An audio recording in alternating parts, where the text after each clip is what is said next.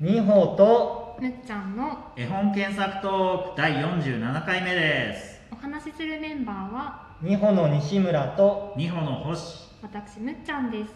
10月10日本日の検索絵本は全国書店ネットワークいい本のミリオンブックで紹介されている中から小さなうさこちゃんですはいということで、えーまあ、今回も早速、えー画像検索からしてみたいなと思うんですけど、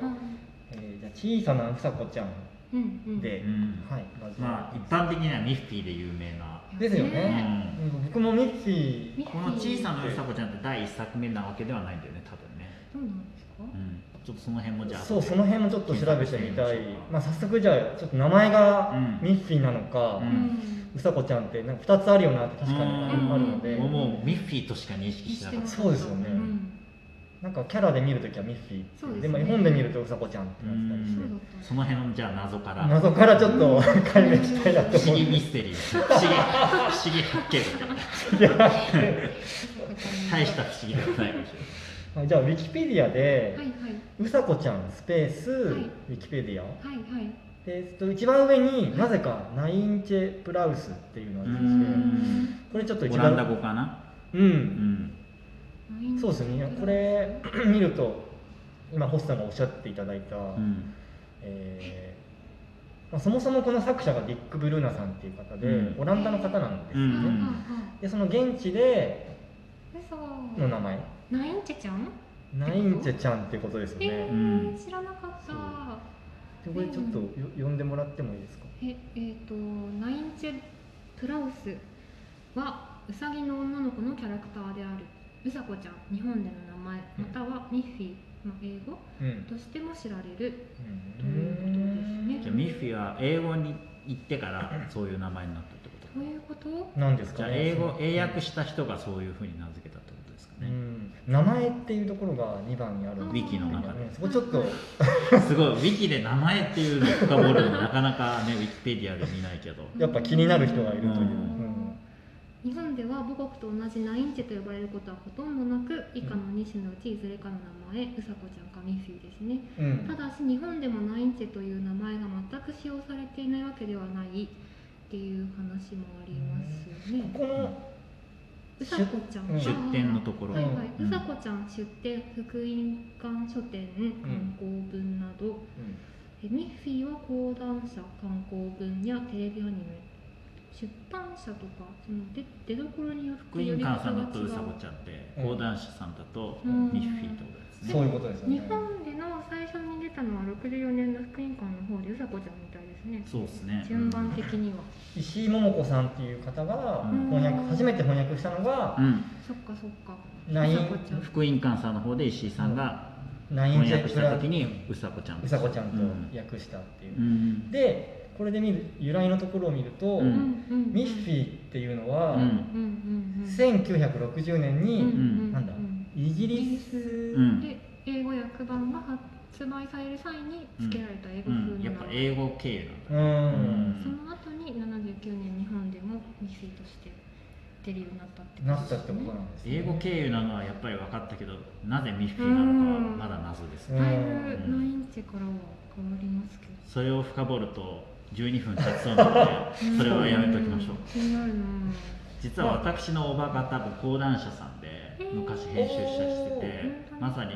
ブルーナさん担当だった人ですよえー、あじゃだあからうんちっちゃい頃からそのミッフィーのグッズとかめっちゃそのお化けでもらった記憶がありあーあえさっきのが講談社の方がミッフィーなんまですすかそうですそうであすじゃあだから星さんがずっとちっちゃい頃からミッフィーだと思なうる多ほど分うさこうう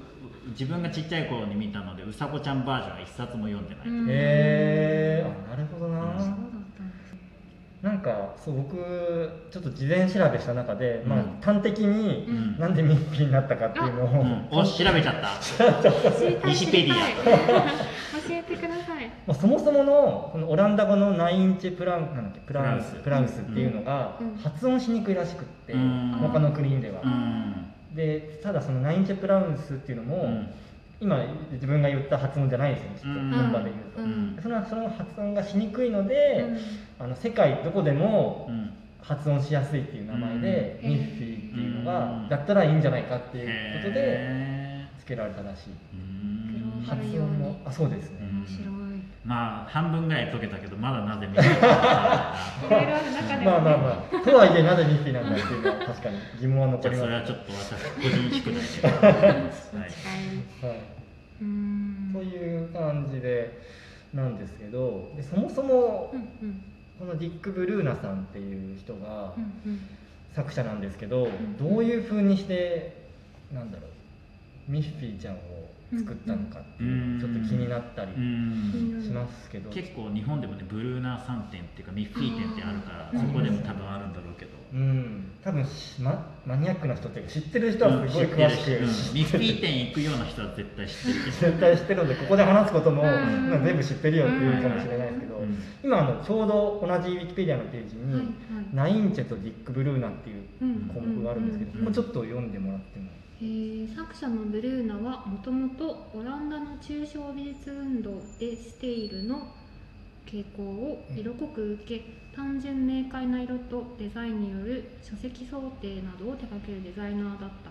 うえーん当時は写実的な絵柄作りが当然とされていた絵本の挿絵に自分のデザインと同様の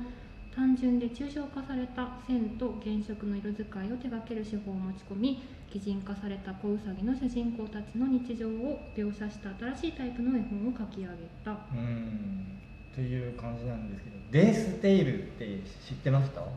うんまああの、知らうないん、し知ってますなるほどちょっとデース・テイルのあの、まあ、リンクを私建築やってたからあさ建築建築なん学ですんでねたからいや建築も含んだあのなんていううんか芸術運動というか、バウハウスとかそういう系列、うんちょっと違うけどうんはちょっとなんていうか仲良しなグループというかうんへーモンドビリーアトフェンルトとかさモンドリアンととかかもここなんですねあーモンドリアンモンドリアン、うんうんへーモンドリ アンただ言いたかったでも確かにこういう今うんデステイルのウィキペディアの右の方にある画像、椅子の画像があるんですけど、ううんんそのデザイン見てもなんとなくディック・ブルーナさんっぽい、ね原色のうんバキバキバキとこう、うん本当ですね、でもこういうところから影響を受けたんだなっていうのを、へえまあだからそういういうアーティストたちからねたくさん影響を受けうんて、デスティールだけじゃなくて、うんミッフィーで行くと多分多多様な、うんうんうんあの人たちに影響を受けたっていうのが展示されてるけどね。確かに、うんあ星さん行かれそうたそんうです、うんあそうなん私だほらミッフィーで育ったからミッフィーとウォーリーで育ったからこの2冊しか読んでない実そうはなんでねミッフィーもすねそうだったんだあーじゃあもうちょっと深掘りするということでディック・ブルーナさんのウうんうんィキペディアを今度見てみましょうか、なんか星さんの方で逆になんかありますなんかここいやあるんだけど、うんまた別の回にしたいぐらいあーそういうこといっぱいあるえー、詳しいですねそれはそれで、うんあ下にちょうど下にディック・ブルーナさんのウィキペディアがはいビッグブルーが出てきましたようんそもそも生まれたのはいつ1927年2017年まで生きてらっしゃったみたいですねへえあそっか最近もう亡くなら亡れちゃったくなられたうんんですねえ来歴のところとかちょっとどどんな感じなんですかねえー1927年ユトレヒト州ユトレヒト市で生まれたと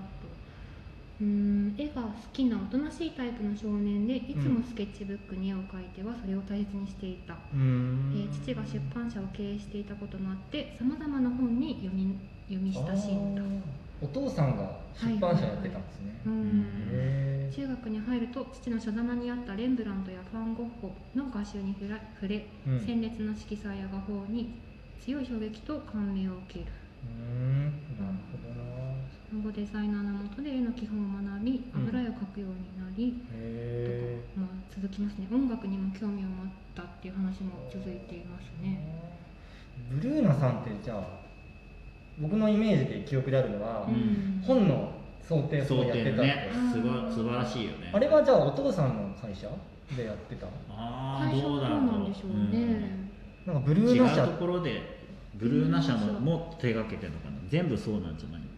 ここはブルーナ社に入社したディックはって書いてますね、会社が発行するさまざまな書籍の想定を任されたって、ううんんじゃあお父さんの会社なんですかねディック・ブルーナまあでも他のところの仕事も多分していたんやってたかもしうれんしてるでもそのルートはねそのお家で生まれたからこそっていうのはあるかもしあれでない、もお父さんの会社みたいな感じってすぐ書いて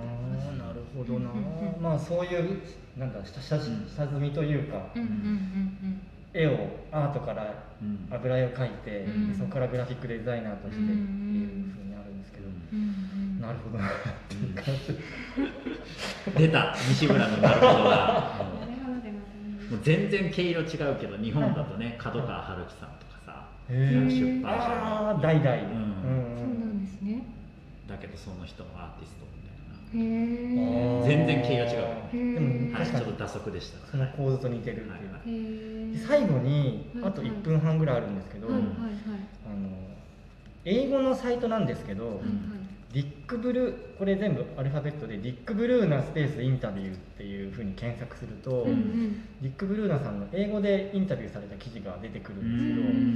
んでちょっと僕英語が読めなくて、うちんょっとむっちゃんにお願いして気になるところをいくつかピックアップすしてごもいらったんでなすけどなんか1分半で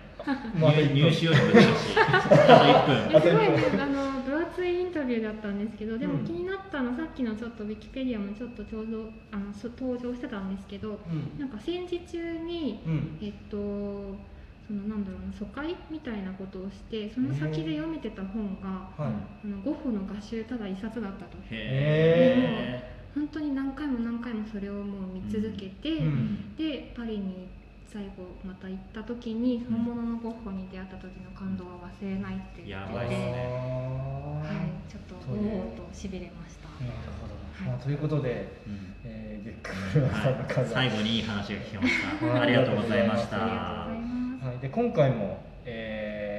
いいねとか、えークリップ登録とかフォローとかしてくれるととても励みになりますのでよろしくお願いしますよろしくお願いしますお願いしますえっと、ミリオンブックシリーズはまだ2回続きますのではいよろしくお願いします